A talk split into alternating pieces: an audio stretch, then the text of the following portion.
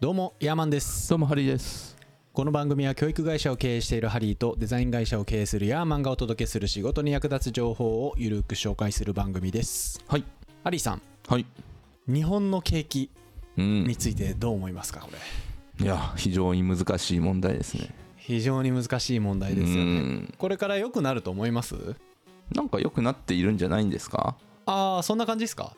わかんない。うーん結構ね日本の景気は今ね、意見が分かれるんですよねあそうなんですか。うん良くなるっていう人もいるしうん良くならないっていう人もいるうんであの大半がねこれからやっぱ少子高齢化で、まあ、すごく経あの景気が悪くなるっていう意見の中、まあ、少子高齢化だからこそ出てくるビジネスチャンスなんかもあるんで、うん。そこに目つけてる人とかは結構良くなるっていう人も多いんですよね。うんはいはいはい。僕昨日ねちょうどあのーある接骨院の結構大きく展開しているあの関西の方で大きく展開している接骨院の社長のに呼ばれて講演会みたいな見学しに行ったんです よえ講演したわけではないんだ。講演したわけじゃないんですけどはい。その採用イベント結構その新旧とか中世の学校であれってやっうぱん国家資格いるんですよね、でうんああいうんう勉強している学生さんに向けた、まあ、その採用イベントみたいなうーん。のがあって、でそこのこう、まあ、講演というか社長のその登壇うん。に、あの僕は今その採用ブランディングみたいな仕事で手伝っててああはいはい。でどんな感じかみ見学させてくださいって言ってまあ、うんい行った時はそういう接骨院とかいう業界は、まあ、ある意味可能性がすごくある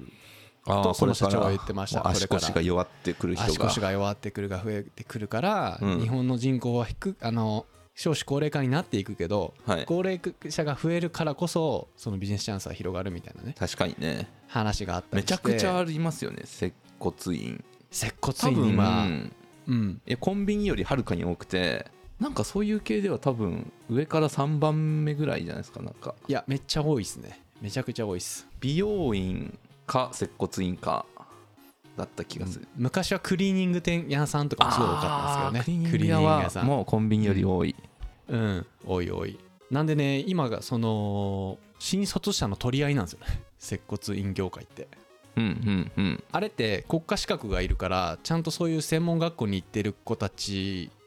じゃないとなれないんですようーんはいはいはいだからねあのすごくいっぱい選択肢がありますよねそういう子たちってまあああいうとこね僕も最近あんま行かないですけどやっうぱん人次第ですもんね人次第うん本当にねまあねあのーそんな日本でも良くなっていくジャンルもあればもうこれからやばいんじゃないかとか言って 海外にね行く起業家とか経営者の人もいますけどうん今日はねちょっとそんな状況の中お隣の国また前回もね中国の春季一平の台湾について話したんですけどはいこの中国っていう国国がね僕今ちょっと注目してて今これからどうなるかっていうのがうんでちょっと経済でもかなり大きな問題抱えてるんですよあ中国が中国今イケイケじゃないですかいやえっ、とねイケイケって思ってる人多いかもしれないですけどもうそのイケイケが終わりつつあり、終わって崩れつつありますねそうなんですかはい、へえまあ、ちょっとその経済問題っていうのをねちょっと一緒にお把握していこうと思います勉強になりますで今日の参考図書も前回に続き池上彰の「世界そこからですかニュースがわか る戦争国家の革新解説43」こ ちらをもとにちょっといすろいごろいです調 ね。べもうてバイブルですね。いやもう本当にねあの擦ーり切れるまで読みましょはいあのめっちゃ線引いてるから俺う。そんないい んだ。うんそうっすね知らないことがいっぱい書いてあるんでおすすめですあの僕のこのラジオ聞いてもらうよりも買ってもらって読んでる方があのすごく幅広くいろんなことうん。学べると思うんですけどはい。僕の場合僕あの気になったことはちょっといろんなものを使って付け足していろいろ喋ってるんでうん。まあ僕の回もそれなりにの情報になってるかなとは思います、うんでね、まあ、中国はねお隣の国で、まあ、日本との貿易ではすごい関わり深い国なんで、まあ、状況把握は非常に重要かなと思います中国の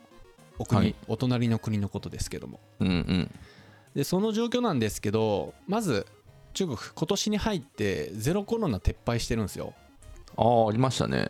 はい、中国ってゼロコロナって言ってもう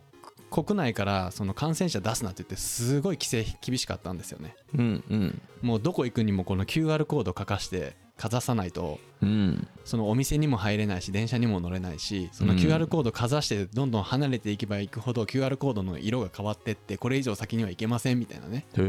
えで店に入って感染者ができたらその時に店にいた人たちのお家にガンって来て、うんもう家から出ちゃダメだみたいなすごいなすごかったんですよもう IT を駆使してうんなんでそこまで厳しかったかっていうのはなんか中国のワクチンがあんまり良くなかったっていう説もありますよねあー僕らのとは別のやつなんですかね中国はあの自国のコロナあワクチン使ってたんで、へーうん僕らファイザーとかさあのモデルナモデルナとか使った、ジョンズジョン・エノン・ジョンソンやったっけはいはいはなんいかあれあったじゃないですうか、んああいうのを使ってたんですけど中国はあの自国のワクチンを使っててでそのワクチン輸出してたんですけど東南アジアとかあのアフリカの方ではその中国のワクチンたくさん 輸出されたんですけど全然効かなかったんですよ はいで中国のワクチンは水って言われてますからいつ水って言われてたんですよマジでそこれんなにあ調べてみてください、へでその中国国内の中国人は中国自国のワクチン打ってるからその自国のワクチンが効かないってなるとやっぱあそこ社会主義なんでうんこう統制できないっていうことで結構厳しく問い締まってたんですよねあもうそれがちゃんと効果があったということにしないそとうそうそうそうしないと 中国の自国のワクチンが他国のワクチンよりも効果が薄いってことがバレるとその統制に、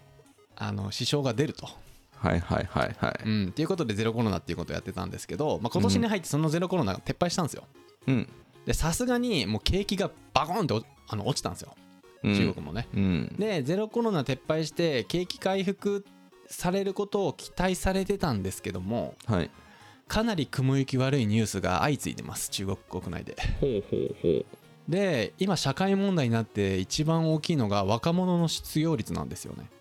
おおそうなんですか失業率、 7月17日、えーだから先月ですね、はい先月の中国の国家統計統計局が発表した若者の失業率はなんと過去最高の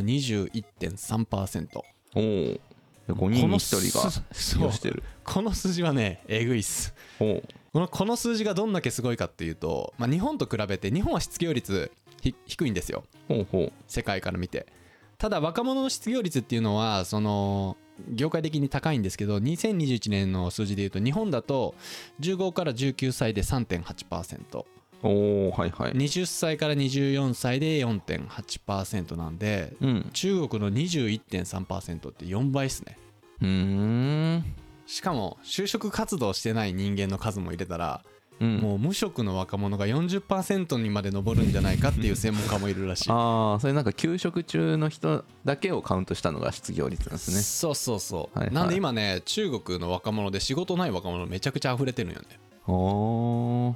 でまあこのなんでこんなことになったのかって言いますとまあねあのー過去30年間もう飛躍的な経済成長をしてきたんですよねうん中国はうん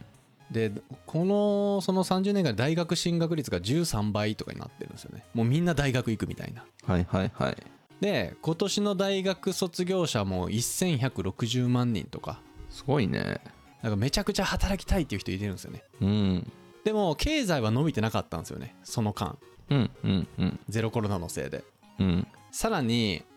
あのー中国のテック企業の大手のアリババとかあるじゃないですか、うんはいあの辺がめちゃくちゃ政府の取り締まり厳し厳しくなってたんですよなんか一時期失踪してましたもんねそうあのーもう独占するなとうん中国もねこの過去30年間の成長の時にバースって言ってさバイドゥアリババテンセントファーウェイみたいなうんうんあの、アメリカの GAFA と Google、Amazon、Facebook、Apple うんと同じようなさあのージャンルで大企業が急成長していったんですよねうん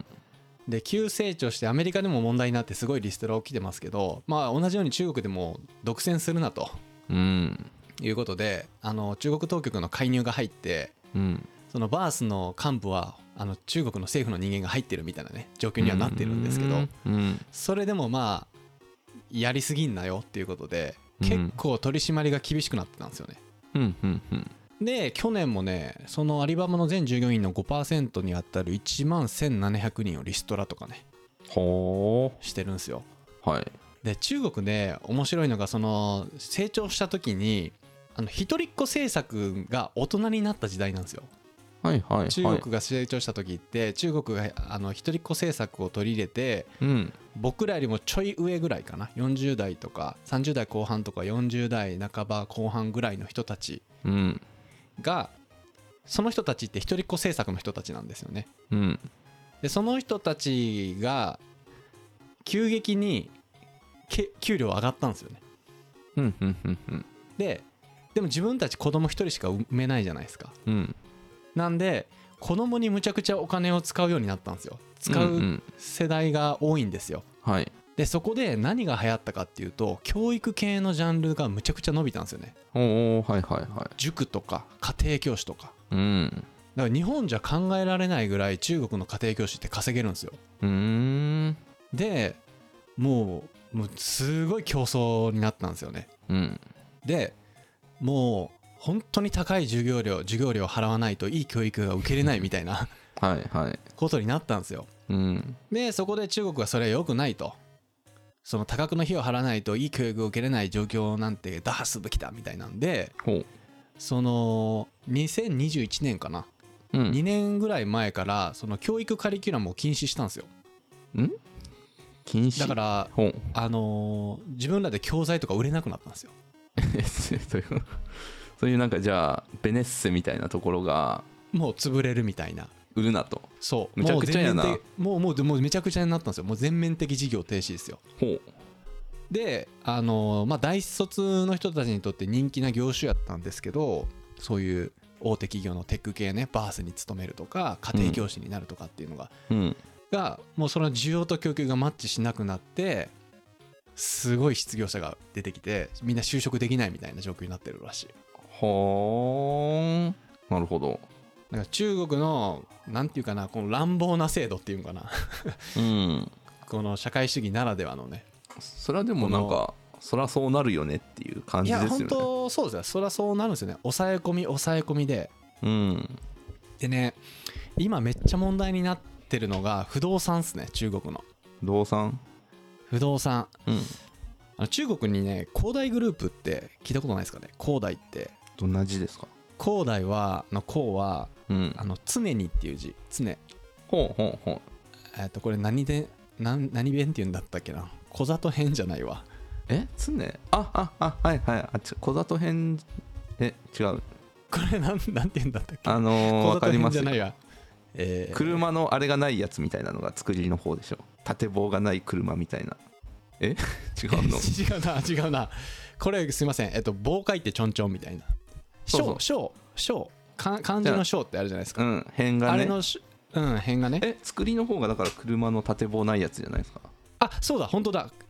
車の縦棒ない方です本当 だ今気づいた確かに車の車っていう感じの縦棒がない棒書いて火書いて棒書いて、はいはいいやだいたい伝わってると思いますようんはいこの広大グループもうこれね広大グループって検索してもらうと今大変な状況になってるんですけどうんこの広大グループっていうめちゃくちゃ大きい不動産会社があるんですよ中国にうんうんうんそこが経営破綻仕掛けっていうニュースが報じられてますうーんうんうんで2021年と2022年2年の連結決算をこの前発表したんですけどはい赤字 赤字いくらやと思います中国やからねやっぱり数千億じゃないですか あーいいとこ行きますけどもうゼロもう2個多いですね10 11兆円全然違うやん11兆の赤えぐ字いっしょ11兆の赤字2年間でねすごいね負債総額47兆円47兆円借金が47兆円あるとすごいですねえだってなんか前にね、あのゴロゴロ企業ラジオの方で倒産会やった時にそうそうそうそう JAL がね JAL JAL がね1兆円とかだったっけあれが歴代何番目かの大きさでしたけど1兆数千億ですよですよねそれの11倍 ですねすごいいなやーすごいですよであのもう建設中のどでかいマンションの中断が相次いでるんですけどもねああそういうのねはいええでこの巨大企業っていうのが2016年には売上高で世界最大の不動産企業に上り詰めたっていうことで有名なんですけどうんはもうね不動産販売面積で中国に2020年の売上高は日本円で約8兆5000億円にも上るとおおでねもうほんとすごいんですよあの電気自動車の販売とかあのめっちゃ強い強豪サッカークラブのあの甲州工大っていうサッカーチーム持ってたり、するぐらい巨大な会社なんですようんであのーこの企業はもう本当に貧乏な農村出身者の一代で築いたっていうもうまさにチャイナドリームの典型なんですよねうんねそれが前有名な巨海院って人許可員巨海院ちょっとなんか良くないものを連想してしまいそうな響きです けど漢字はね「許す」っていう漢字あるじゃないですかあるじゃないですかごんべんにはいはい、ご午後の午許すに家に印は印許可印うんはいはいで、はい、もうこれは中国富豪者ランキングの5位ですねほもうこの中国の富豪者ランキングも本当すごいですからねアメリカに匹1位って誰敵なんすですかるねぐらい1位は誰だったかなバースのうアリババとかかテンセントとかだったのもちょっと調ジべャてみッようク・マーみたいな人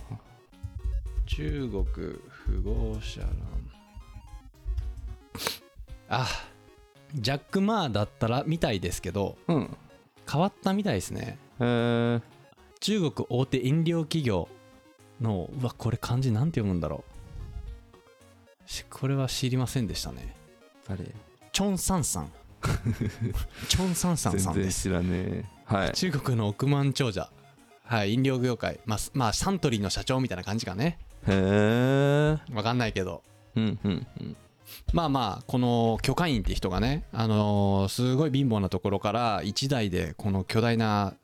不動産企業を立ち上げたということでうん有名な方なんですけどえーっとこの人ねあのもともと若い頃はセメント工場で働いてたらしいんですようんうんうんで1970年代後半に鉄工学院に入学して卒業してあの貿易会社で不動産のことを立ち上げて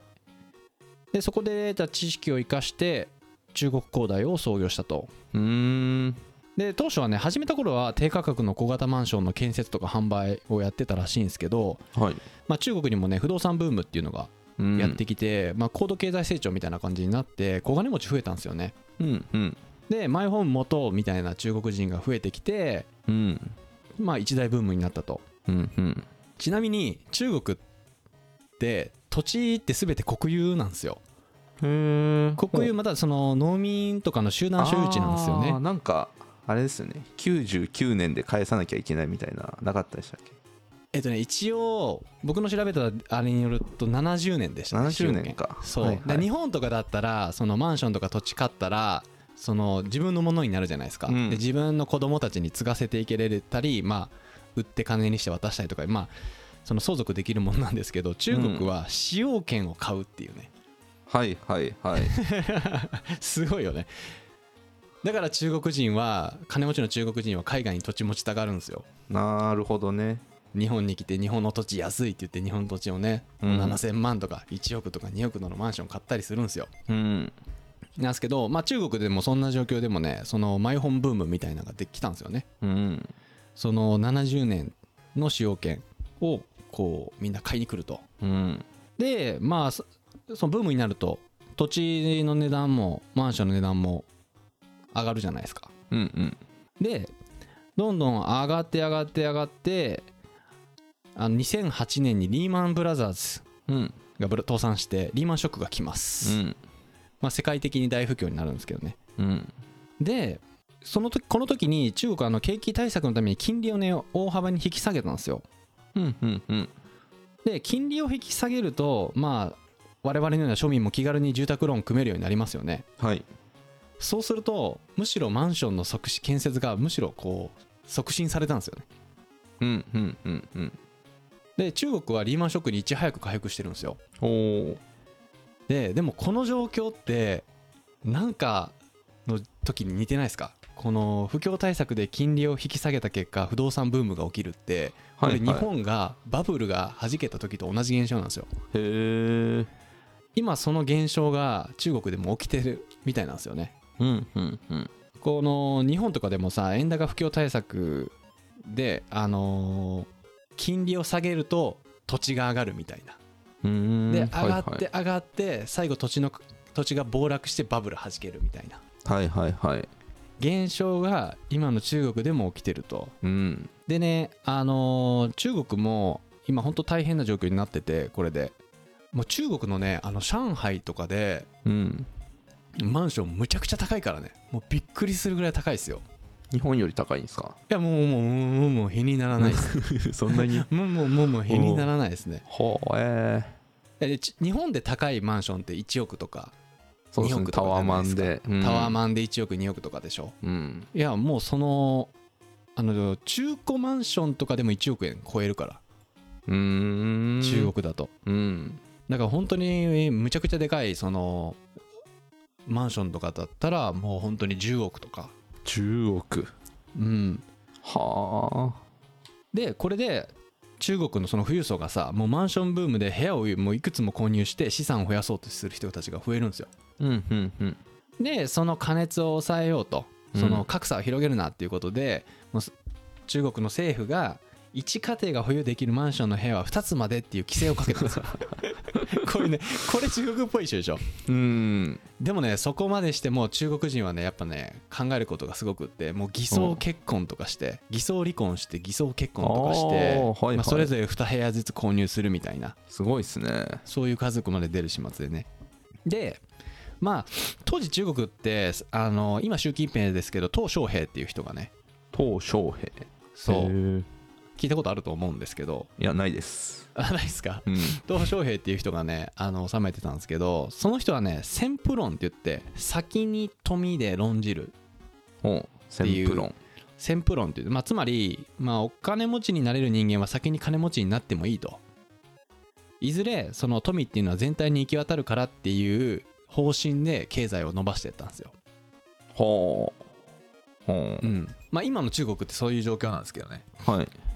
金持ち格差はできるけどいいずれ時間が経てばその格差もなくなるだろうとああはいはいはいそういうことかうんそうやってたんだけどあまりにも格差がうん開いて政府あのー政府への不満がねこういうたくさん出てきたんですようんで習近平が共同扶養って言ってみんな揃って豊かになろうみたいなうん方針を出してその格差なくすために不動産投資で金儲けする連中をなんとかしようって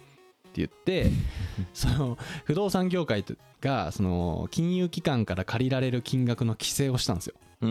んはいはいで消費者のマンション購入も規制を受けるようになったとうんじゃあもう不動産が売れなくなったんですよ今度逆にうんうんで不動産会社は不動産が売れないから不動産会社の資金繰りが急激に悪くなってその中国恒大さっき言った恒大グループの建設中のマンションは次々に建設がストップしたと、はあなるほどねはいまあ、これ池上彰さんはもうこの状況がもうまさにこの30年前の日本のバブル崩壊と同じような構図になってると、ああそうなんですねうん、今の状況がねへえだから中国もうマジでやばいんじゃないかっていうねはいはいはいはいそうだからゼロコロナ撤廃で習近平は、うんあのもっと経済を伸ばしたいって思って撤廃したのもう停滞してたからねここの3年間停滞に停滞したから、その停滞を止めるためにゼロコロナ撤廃したんだけど若者の失業率その自分が 自分がかけた規制によって若者の失業率が急激に伸びてそういう不動産とか、ね、テック企業とかうんかなり厳しい状況になってるとへえそこに来てほ前回話した台湾有事とかね、はい台湾の問題とかもあるし、まあそんなこんながあってウォーレン・バフェットは中国株を全て手放したんじゃないかというねううーん僕の読みがあるんですけどうんいやー荒れてますねいや荒れてるんですよお隣の国今まあで中国の国今人口あの減ってってますからね今はどれぐらいなんですか今14億人ぐらいじゃないですか14まだ14億人いてるけど、うん年々減ってってますへねーだから日本と同じ状況ですよね一昔前の人口が減っていって、今ねあの2021年から子供は3人まで埋めるってなってるんですけど中国のその教育費がめちゃくちゃ高いから、うんあのーみんな1人しか産まないっていう状況ですねへえはい3人まで産めて2人目どうなんとかってはいいう話してても、いやもう2人目はいいみたいな1人で十分みたいなそんなお金ないみたいなはいはいあそうなんですねそういう状況ですね今へえまあ、それでいろいろね規制かけてるんだけど規制かけたことによって今度労働力のが思うあの思う思うように伸びないっていう問題に直面してるという ねなんかジレンマがねなんかそうですねすごい問題になってるんですよへえだから今ねい一昔前まで GDP 今世界一アメリカで中国が抜かすんじゃないかって言われてて、まあうんいまだに抜かすっていうこのままぬ行っても抜かすっていう人もいてるけどもう抜かさないんじゃないかっていう人もいてるよねうーんはいはいはい、うんまあ、この辺は要チェックかなというなるほど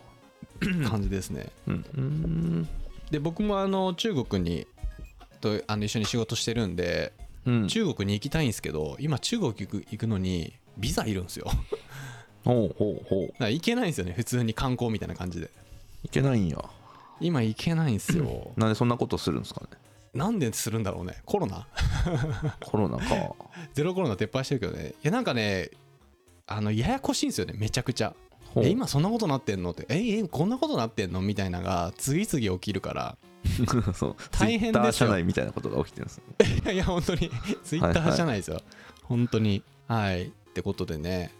うんアリさんどうっうすかうん中国行ってみたいですか、あ行きたいっすよあーねえ今その出張あのビザの問題が解消されたらもうすぐに行こうと思うんですけどうん一時飛行機代むちゃくちゃ高かったですからねえそうなんで中す国まかではい僕は大阪やったら関空からプードンっていうとこ行くんですけど上海のねプードン上海かまあ、上はい海はい上海に行くとしたらね、上海に行くとしたらプードンとかなんですけど、えっと、格安空港とかだったら4万円とか、へ5万円えとかで行けてたのが、もう3、4ヶ月ぐらい前かな、30万ぐらいしてた か 30万ら、うん、ほうもうえぐかったよ。この前だってその、うんその時期にちょうど用事があって、うちのメンバー、上海にいてますけど、上海から2人で帰ってきた時60万かかったからね。 60万あったら全然ヨーロッパとか行けそうですけ どそうそうそうそう。ええみたいな。うん大変でしたね。はあ今今はもうだいぶ安くなってますけど今度ビザの問題が出てるんで、うんうんなかなか行けないですねそっかなるほどなんかね反対に日本はどんどん増えてきそうっていうそのん旅行者訪日いやほんとインバウンドは日本はすごいですね今本当にねあめちゃくちゃすごいですねでも中国人少ないですよ今あそうなんですね確かにあんうまん中国語全然聞かないっすね大阪とかで行くと韓国人の方が多いですねあー韓国人かななんかもうちょっと東南アジアっぽい感じとかがうんそうっすねうちの近所だと多そうですけどこの前その先月僕が仕事で持ってるビジネス情報誌の特集でインバウンド特集やってうん大阪城公園であの街頭インタビューしたんです ようんいきなり話しかけるっていうねおう結構中東の人たち多かったですねインド人とかああはいはいそうそうそんな感じ確かにうん多かったあの頭にこうタオル巻いてる女の人とか ねタオルタオルタオルじゃないけどタダオメバンあのターなんてバいン うかのはい分かんないけど わかんないですけど布巻いてるじゃないですか頭にうん頭うんうん巻いてってる人だからこれからインド人とかもすごい来ると思いますねうーんうんうんで、もうちょっと落ち着いたら中国も来るとは思うんですけどねうーんだからそう考えると日本の産業ってやっぱりもうインバウンドこれからもうインバウンドしかないんじゃないかなって思うぐらいいやーまあねインバウンドかロケットかロボットかみたいなロケッ日本トはないでしょうあるんですロかケあロケットはないけどロケットのエンジンとかで可能性ありそうじゃないああーはいはいはい結構やってますよね、そうそうそうそうロケット自体はないけど中のその製造部品とかは日本車強かったからうん、あの辺の部品をこういち早く転換させてロケット用のなんかとかで確かに。こうやってたらやっていくとすごくいいかもしれないですよねああ、下町ロケットのね、パワーで。そうそうそうそうそうそういうイメージですねはあ、ってことでねまあお隣の中国が今そんな状況であのー若者の失業者と、えー不動産ですねえらいことになっててもうまさに日本のバブルと同じような動きをしてるんで要チェックでございます。うんうんってことでね、えー今日は中国の、えー中国経済2023についてお話しさせていただきました。はいえー今回の感想をメールまたは Apple Podcast のレビューでお待ちしています2人でコメント欄すべて読んでいますので今後の番組をより良くするためにあなたの感想をお待ちしていますます本日も最後まで聞いていただきありがとうございますそれではまた来週お会いしましょうさよなら兄弟番組の「ゴロゴロ企業ラジオ」ではハリーが企業やスタートアップに役立つ情報をゆるーく紹介しています概要欄にリンクを貼っていますのでこちらもよろしくお願いします